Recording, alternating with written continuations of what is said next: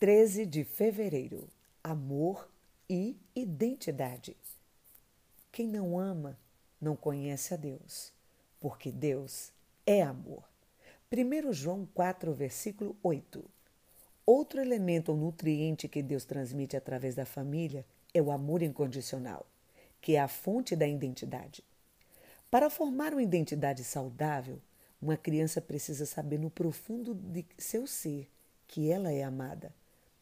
Quando os pais olham para seu bebê, esse vê a luz nos olhos dos pais, algo que é despertado nele, mesmo antes de ser maduro o suficiente para entender.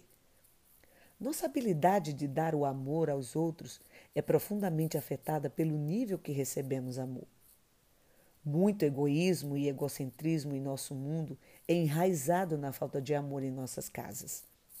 Se o fundamento do amor e da sensação de pertencimento não estiver muito bem firmado em nossos corações quando crianças, iremos com frequência impactar comunidade de maneiras destrutivas e nocivas.